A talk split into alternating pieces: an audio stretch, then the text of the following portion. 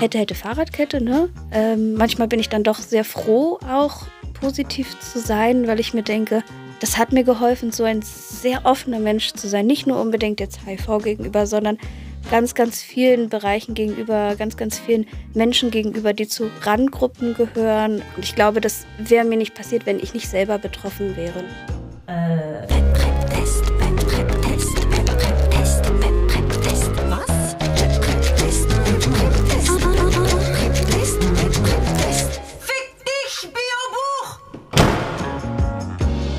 Hallo und willkommen zu Fick dich Biobuch, der Podcast für SchülerInnen, der mit veralteten Infos über HIV und AIDS aufräumt. Ich bin Sophie, ich leite das Youthwork-Team des Vereins Berliner AIDS-Hilfe e.V. Zusammen mit meinem ehrenamtlichen Team bespaße ich Schulklassen in ganz Berlin mit Informationen zur sexuellen Gesundheit und dem sexuell übertragbaren Virus HIV, auch bekannt als AIDS. Warum der fiese Titel? Weil dein Biobuch wahrscheinlich nicht so viel über HIV weiß, wie es eigentlich zu wissen gibt. Und das nervt mich. Das holen wir jetzt mal nach und dazu habe ich mir ExpertInnen eingeladen. Dies ist die dritte von vier Folgen. Heute schauen wir uns an, wie es aktuell ist, mit HIV zu leben und warum Vorurteile und das Schweigen über HIV einem das Leben so schwer machen kann. Wenn du dich an unsere erste Folge erinnerst, dann weißt du, dass das Leben mit HIV heutzutage eigentlich ziemlich undramatisch ist. Unsere heutige Folge könnte ich jetzt in einer Minute zusammenfassen, und zwar so. Wenn man in Deutschland wohnt und Zugang zu einer Krankenversicherung hat und HIV-positiv ist, dann ist das Leben eigentlich stinknormal und unaufregend. Fragen wir mal jemanden, der das wissen könnte, und zwar Stefan, der seit Anfang 20 mit HIV lebt. Also ich meine, ich äh, habe HIV, okay, aber ich habe auch ganz viele andere Sachen, zum Beispiel Lust, joggen zu gehen oder so. Ne? Mhm. Also nein, also ich meine, ähm, du bist mehr ähm, als HIV. Das ist das Schöne daran ist ja, man ist dann irgendwann auch mehr als HIV mhm. und die ähm, Infektion zum Glück äh, bestimmt eben das Leben nicht so sehr. Die Betonung liegt jetzt auf dem Wort eigentlich. Eigentlich ist es ganz einfach. Sobald eine Person Zugang zu einem HIV-Test hat und diagnostiziert wird, kann sie mit den richtigen Medikamenten und einer guten persönlichen Betreuung in den meisten Fällen lange und gut leben. Ganz anders als noch vor ca. 30 Jahren ist HIV heutzutage eine chronische Infektion. Das heißt, man wird das Virus nicht los, aber man kann es im Körper sehr gut kontrollieren. Zu AIDS muss es dann nicht kommen. Um regelmäßig die Viruslast, also die Anzahl der Virusbabys im Körper zu kontrollieren, geht Stefan zum Beispiel alle drei Monate zu einem speziellen Arzt für Infektiologie, also viel öfter als die meisten von uns. Dort wird kontrolliert, ob die Viruslast schön weit unten ist, was heißt, dass das Virus quasi schläft. Es werden auch die Leberwerte kontrolliert, das Gewicht und der allgemeine Gesundheitszustand. Wenn die Medikamente ungewollte Nebenwirkungen wie zum Beispiel Schlaflosigkeit oder Verdauungsprobleme erzeugen, dann versucht man, einen anderen Typ von Medikamenten zu nutzen. Wenn die Therapie gut anschlägt, was sie bei 90 Prozent der HIV-positiven Menschen in Deutschland tut, dann bedeutet das eine normale Lebenserwartung bei guter Lebensqualität. Und jeder Beruf ist möglich, sogar Chirurgin oder Krankenpflegerin. Bei Dunja, einer HIV-positiven Erzieherin, spielt die Infektion zum Beispiel gar keine Rolle. Erzähl doch mal, wie ist das mit dem Beruf? Ähm, ähm, wie kamst du da hin? Spielt HIV eine Rolle? Haben Leute Angst vor dir? Rennen die Kinder schreiend weg? die rennen schreiend weg, ja. Aber nicht deswegen. nicht deswegen. Und jetzt kommt das besondere Sahnebonbon. Dank vieler ausführlicher wissenschaftlicher Studien wissen wir, dass HIV unter Therapie beim Sex nicht mehr übertragbar ist. Das heißt, Menschen mit HIV können ein feuchtfröhliches Sexleben haben, genauso wie sie das für sich richtig finden.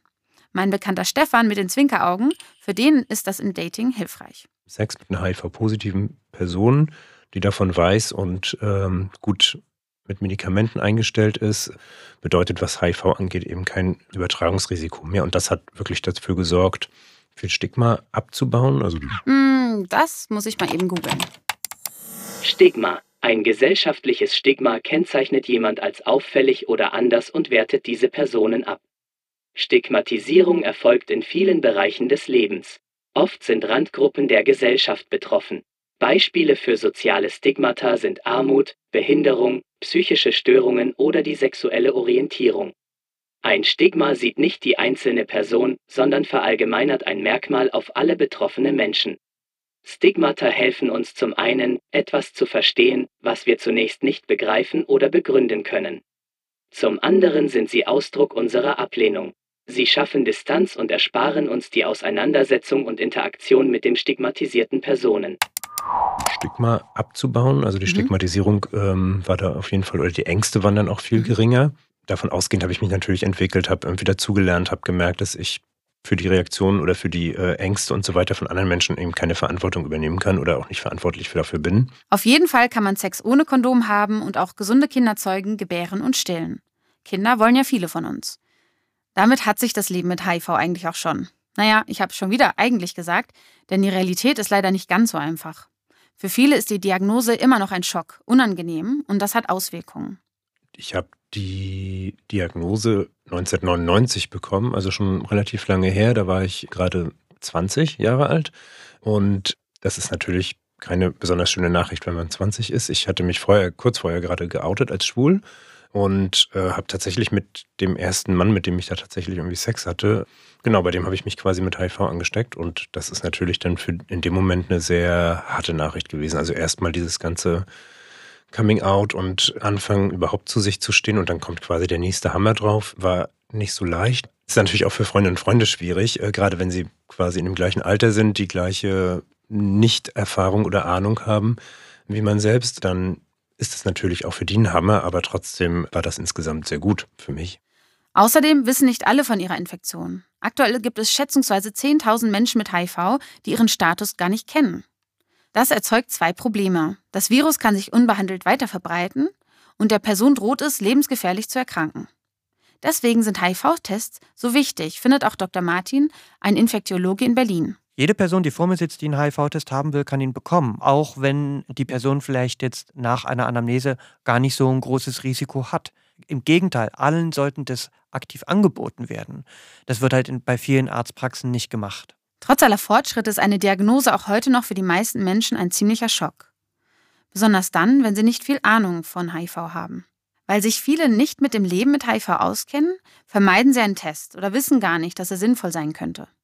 Dr. Martin hat es in seiner Praxis festgestellt. Das, das findet immer noch statt. Das gibt es immer noch bei uns, dass man Angst vor Ergebnissen hat. Da geht es immer oftmals um Diskriminierung und um Angst vor dem Ungewissen. Sie haben auch Angst davor, blöde Erfahrungen zu machen oder aufgrund der Diagnose Probleme beim Dating, in Freundschaften oder Familie zu bekommen.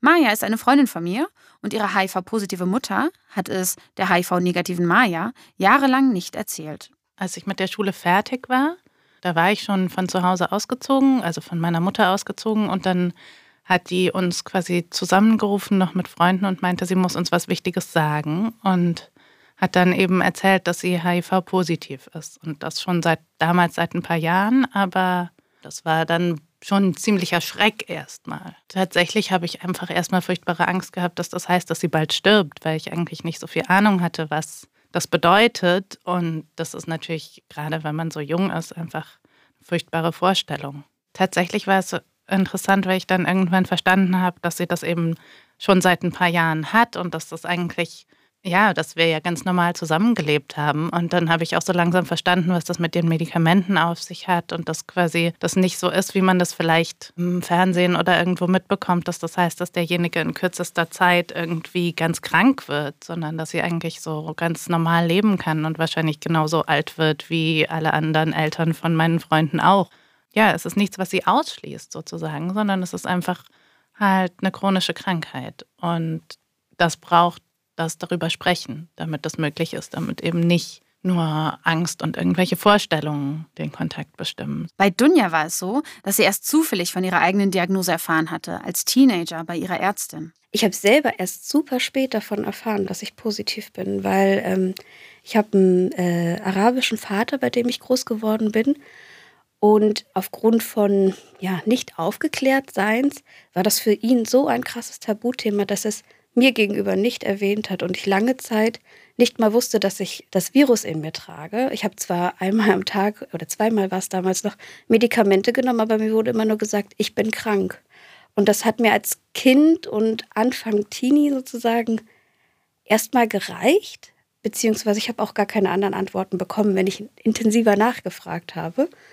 Das war dann natürlich erst später Thema, als ich dann alleine zu meiner Ärztin gegangen bin und sie mal gefragt habe und dann, bam, habe ich quasi davon erfahren und dachte so, wow, was? Das kann ja wohl nicht wahr sein. Dann habe ich so meinen Weg damit selber gefunden. Also bis heute kann ich mich nicht daran erinnern, dass mein Vater jemals das Wort HIV in den Mund genommen hat mir gegenüber.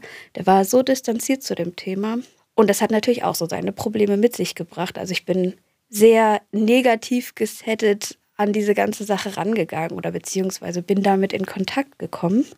Ich war dann immer einfach sehr traurig, dass ich niemand hatte, mit dem ich darüber reden konnte, denn mein Vater hat da zu 100 Prozent abgeblockt. Also ich schätze mal, was in ihm vorging, war halt die Unwissenheit, also ne, nicht zu wissen, wie sieht die Zukunft für seine Tochter aus, was ist ihr Rahmen, also was sind ihre Möglichkeiten, dadurch, dass er sich damit nicht beschäftigt hat war ich ihm dann irgendwann auch voraus mit den Informationen. Also das war dann auch so der Moment, wo sich unsere Wege getrennt haben mit 16. Und dann war es das erste Mal so weit, dass ich es einer Freundin gesagt habe. Und die wusste mehr davon als ich und war deshalb total positiv gestimmt darüber und meinte so, ja, aber ist doch in Ordnung. Also ich meine, du sitzt hier, du nimmst deine Medikamente, du lebst und wir haben keine Liebesbeziehung. Also mich interessiert das jetzt nicht. Und das war total schön.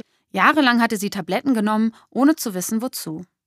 Und was sie in ihrem Biobuch über HIV gelesen hatte, passte gar nicht zu ihrem eigenen Leben. Ich meine, da steht, dass man äh, früher oder später an AIDS erkranken wird und sterben wird. Und ich war dann so, hm, ja, okay. Und ich bin dann immer oft nach Biologie-Unterrichtseinheiten, ich gehe ja so alle drei Monate zu meiner Ärztin und habe da so meine Fragen gestellt und sie hat mir so viel genommen und ich dachte so, wie kann das dastehen? Und alle meine Klassenkameraden, die das nicht wissen von mir, logischerweise, denken jetzt, dass das so ist und ich sitze da mit meinen Gedanken zu dem Thema und denke so, aber ich bin doch gar nicht das, was da beschrieben wird. Ich fühle mich nicht so, wie das dort beschrieben wird. Wie viele Jahre bleiben mir denn dann noch eigentlich, wenn ich jetzt hier so sitze und mich topfit und gesund fühle und ähm, im Sport eine 2 habe und so. Ich kann es ja eigentlich gar nicht haben. Ich passe ja gar nicht in das Stigma. tun rein. sich doch. Ja, genau. Und ich bin da so einfach durchgerutscht quasi mit meinem Geheimnis, weil es nie in das Bild, was andere Menschen von HIV haben, da, da habe ich nie reingepasst. In unserer Aufklärungsarbeit ist es uns daher sehr wichtig zu zeigen, wie unterschiedlich das Leben mit HIV sein kann und dass es uns alle betrifft.